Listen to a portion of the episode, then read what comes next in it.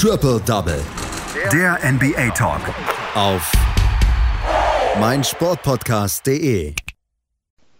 Die Milwaukee Bucks haben Giannis Antetokounmpo endlich wieder zurück und der sorgt gleich mal für einen Sieg für die Milwaukee Bucks.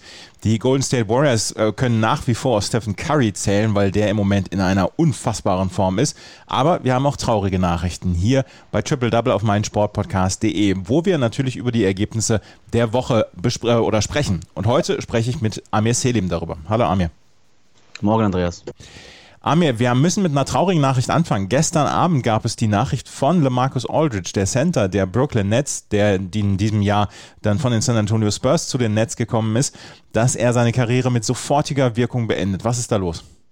Ja, es kam, wie du schon sagst, sehr überraschend. Ähm, er war ja erst kürzlich zu Netz gekommen und ähm, in einem sehr emotionalen ähm, Tweet beziehungsweise über Social Media generell hat er mitgeteilt, dass er wohl dem letzt einen Krankenhausaufenthalt hatte, ähm, bei dem er durchgecheckt wurde und er, er hatte wohl einen unregelmäßigen Herzschlag infolge in Folge, ähm, eines Spiels.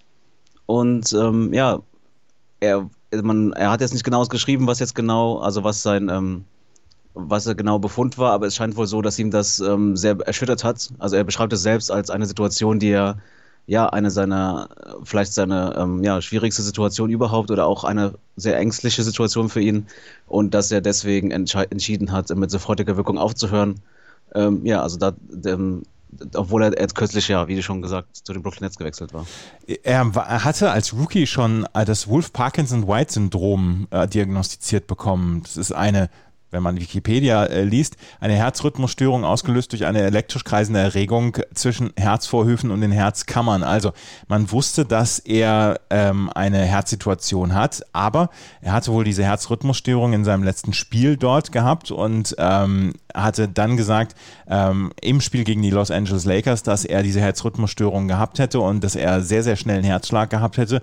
Und es wäre eine der beängstigenden, beängstigenden Situationen gewesen, die er jemals gehabt hätte. Und nachdem er die ganze Zeit die Liga und den Sport als erstes gesehen hat, würde er jetzt die Familie und seine Gesundheit als erstes sehen und würde mit sofortiger Wirkung zurücktreten. Lamarcus Aldridge hat nicht lange bei den Brooklyn Nets gespielt und vielleicht ist er sportlich auch gar nicht so der ganz große Verlust für die Nets, aber ähm, er hat eine riesen Karriere gehabt, wenn man auf seine Karriere schaut, bei den Portland Trailblazers, bei den San Antonio Spurs und jetzt halt, wie gesagt, seine kurze Zeit bei den, San, äh, bei den Brooklyn Nets.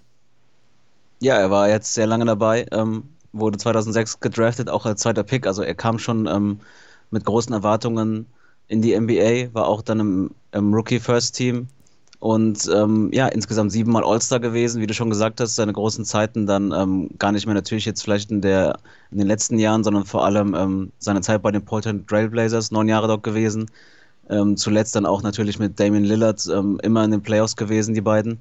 Und auch bei den San Antonio Spurs, er kommt ja aus Texas, er hat dort äh, auch im College gespielt und ähm, dann bei den Spurs jetzt noch einige Jahre gespielt. Da war dann der ganz große Erfolg nicht mehr, nicht mehr ähm, da, da, leider. Aber trotzdem war er auch bis zuletzt noch ein, ein, Spieler, der, der seine Qualitäten bringen konnte. Also vor allem dann ähm, eigentlich seine Stärken gewesen, der Fadeaway-Jumper und auch ähm, ähm in die Zweier-Range, aber auch in den letzten Jahren dann, ähm, wie bei vielen anderen Spielern, es noch geschafft, auch von der Dreierlinie gefährlich zu werden. Marcus Aldridge ist zurückgetreten. Die Brooklyn Nets müssen also jetzt im Kampf um die Playoffs beziehungsweise im Kampf um die Meisterschaft auf ihn verzichten. Ich habe eben schon gesagt, vielleicht nicht der sportlich ganz größte Verlust. Die Brooklyn Nets haben ja einiges getan, um eine, einen überragenden Kader zusammenzustellen, aber Präsenz unterm Korb geht ihnen dann jetzt schon ab ohne Marcus Aldridge, oder? Ja, zum einen das und zum anderen natürlich auch ein Spieler, der dann ähm, auch ähm, aus der Distanz treffen kann. Also es ist auch nochmal ein Vorteil, wenn man dann noch ähm, so einen Spieler dabei hat, der klar, dann dazu auch noch erfahren ist und jahrelang den Playoffs gespielt hat. Aber wie du schon sagst, ähm, letztlich ähm, hatte er seine größten Zeiten schon hinter sich und ähm, die, die Nets werden ihn jetzt, ähm, also unabhängig von seinem Rücktritt, jetzt erstmal waven und haben dann wieder einen Platz frei. Mal sehen, ob sie dann ähm, ja, nochmal noch mal jemanden holen. Also, Lamarcus Aldridge ist zurückgetreten mit sofortiger Wirkung und auch Greg Popovich hat sich gestern in einem emotionalen Statement bei seiner Karriere oder für seine Karriere und für sein Tun bedankt und hat äh, Respekt ausgesprochen für diese Entscheidung, die ihn mit 35 dann äh, zurücktreten lässt wegen einer Herzrhythmusstörung. Das war die große Nachricht, die gestern so ein bisschen die NBA erschütterte. Aber wir haben auch noch sportliche Nachrichten. Vier Spiele gab es, über zwei wollen wir ein bisschen genauer sprechen. Und das erste Spiel ist das Spitzenspiel zwischen den Milwaukee Bucks und den Atlanta Hawks. Dass die Atlanta Hawks in einem Zusammenhang mit Spitzenspiel genannt werden, das haben sie ihrem Spiel in den letzten Wochen ähm, dann so ein bisschen zu verdanken. Sie haben in den letzten Wochen einfach fantastisch gespielt. Die Bucks mussten auf Janis Antetokounmpo die letzten sechs Spiele verzichten, jetzt nicht mehr und dann haben sie gleich gewonnen. Ja, genau. Er ist jetzt äh, endlich wieder zurück. Man ähm, war ja lange Zeit ähm, besorgt aus Sicht der Bucks, dass er, dass er jetzt doch dann vielleicht länger ausfällt. Aber er hat äh, gestern Nacht sein, sein erstes Spiel wieder gemacht. Ähm, wenn auch nur 25 Minuten, aber direkt natürlich wieder ähm, ja, ein Faktor gespielt. Aber generell war es ein sehr starkes Spiel der Bucks. Ähm, das ganze Team ähm, wirklich gut, insgesamt sieben Spieler die ähm, zweistellig getroffen haben und nicht zuletzt ähm, die, die, Bank der Bucks, die vielleicht sogar entscheidend dann war, um dieses Spiel gegen die, ja, wie du schon sagst, aufstrebenden Hawks zu gewinnen. Wer hat bei den äh, Milwaukee Bucks äh, herausgeragt? War es gleich wieder Janis? Er hat auf jeden Fall ein gutes Spiel gemacht. 15 Punkte, 5 Rebounds, 2 Assists, 3 Steals, ein Block. Also wieder sehr, sehr vielseitig, wie, wie man ihn kennt. Ähm, aber rein offensiv zum einen True Holiday, ähm, mit 23 Punkten, ähm, bester Schütze. Ähm, defensiv natürlich auch, also er war dann natürlich auch zuständig für Trey Young. Ähm, ich glaube, eine der Stärken von Holiday ist halt vor allem seine defensive, seine defensive Qualität. Aber auch so ähm, einige Spieler mit guten äh, Partien, also Brook Lopez mit 19 Punkten und 12 Rebounds und von der Bank kommend, ähm, vor allem dann Pat Connington, der dann ja, 14 Punkte gemacht hat, darunter auch vier Dreier und ähm, auch einen, einen entscheidenden Dreier im vierten Viertel. Also das war schon eine sehr gute und ja auch sehr, sehr gutes äh, Teampartie der Bucks.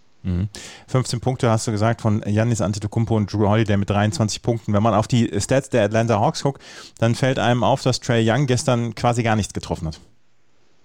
Ja, er hatte jetzt ähm, zwei Spiele ja verpasst auch, also war auch vielleicht dann ähm, nicht im Vollbesitz seiner Kräfte. Aber ja, er war nur drei, drei Würfe aus 17 ähm, gemacht, ähm, gar keinen Dreier geworfen und ähm, wie gesagt, die Milwaukee Bucks, auch Holiday selbst hat es nach Spiel gesagt, man hatte schon einen expliziten Plan für ihn. Man weiß natürlich, wie gefährlich er sein kann und wie wichtig er für die Hawks ist. Und wenn er dann ausgeschaltet ist, dann verlieren sie natürlich an Qualität. Trotzdem hat er immerhin 15 Punkte gemacht, einfach auch, weil er an die Linie kommt. Und ähm, ja, aber ich würde nicht sagen, dass es nur an Ray Young gelegen hat. Ähm, vor allem die Bank ähm, der Hawks war dann, dann ähm, doch zu, zu wenig. Also wenn man sich auch die Plus-Minus-Werte anguckt im Vergleich zu der Bank der Bucks, ähm, die Starting Five war da eigentlich ganz okay, aber die, die Bank hat dann in den entscheidenden Minuten gegen die Bank der Bucks ähm, Schwierigkeiten gehabt. Wenn wir auf die Eastern Conference Tabelle schauen, dann sehen wir, dass die Milwaukee Bucks auf Platz 3 sind und die Atlanta Hawks auf Platz 4. Die Milwaukee Bucks scheinen im Moment so ein bisschen festgemauert dort zu sein. Die Brooklyn Nets sind zwei Spiele entfernt. Die Atlanta Hawks sind fünfeinhalb Spiele jetzt entfernt. Die Milwaukee Bucks haben ihren Platz zementiert, können wir sagen, und die Atlanta Hawks müssen noch, müssen noch kämpfen ja um den Platz, äh, um die ersten sechs Plätze, ne? weil niemand möchte ins Play-In-Tournament.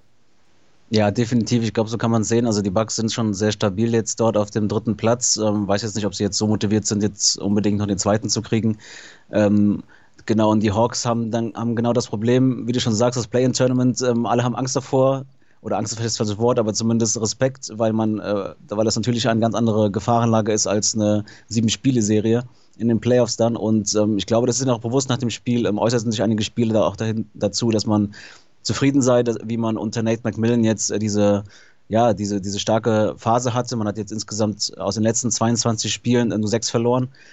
Aber trotzdem ist man ähm, ja nur ein halbes Spiel vor den Boston Celtics, ein Spiel vor den Knicks, eineinhalb Spiele vor Miami Heat und dann auch nur drei Spiele vor den neun platzierten ähm, Indiana Pacers. Also die Hawks sind auf jeden Fall noch ähm, ja, davor gefeit oder müssen aufpassen, dass sie dann nicht ähm, abrutschen. Dass sie überhaupt in dieser Situation sind, ist ja schon eine ganz große Geschichte für die Atlanta Hawks, nachdem sie so schlecht in die Saison gestartet sind. Die Milwaukee Bucks gewinnen also gegen die Atlanta Hawks. Über einen Spieler müssen wir sprechen, das ist ähm, Stephen Curry. Stephen Curry hat im Moment eine unfassbare Phase und auch letzte Nacht hat er wieder äh, unglaublich gespielt beim Sieg der Golden State Warriors bei den Cleveland Cavaliers. 119 zu 101. Stephen Curry im Moment wie aufgezogen.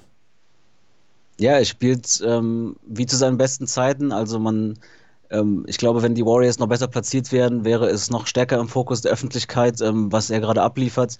Ähm, und er reißt sogar seine eigenen Rekorde oder spielt teilweise noch besser als zuvor. Also er hat jetzt im neunten Spiel in Folge ähm, über 30 Punkte aufgeliefert. Das hat er vorher in seiner Karriere nicht geschafft. Und ähm, ja, er ist momentan einfach ähm, der stärkste Spieler dieser Mannschaft und man, man sieht dann, dann doch, was ihnen gefehlt hat, als Curry nicht dabei war.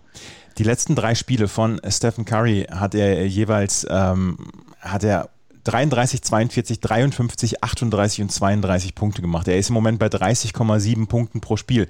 Das Problem ist dann ja auch, die Golden State Warriors brauchen unbedingt diese Leistung, weil es kann niemand im Moment seine Leistung dann wiederholen, mit, mitziehen, oder?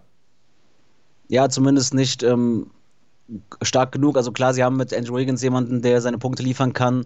Oder auch wie heute Nacht ähm, Juan Toscano Anderson, der dann mal 20 Punkte liefern kann. Ähm, auch ein ähm, äh, Damon Draymond Green kann das mal machen, aber klar, sie haben jetzt nicht den, nicht den Superstar neben ihm, der, der dann ähm, das Team anführen kann, wie er es kann. Und klar, dann brauchen sie ihn.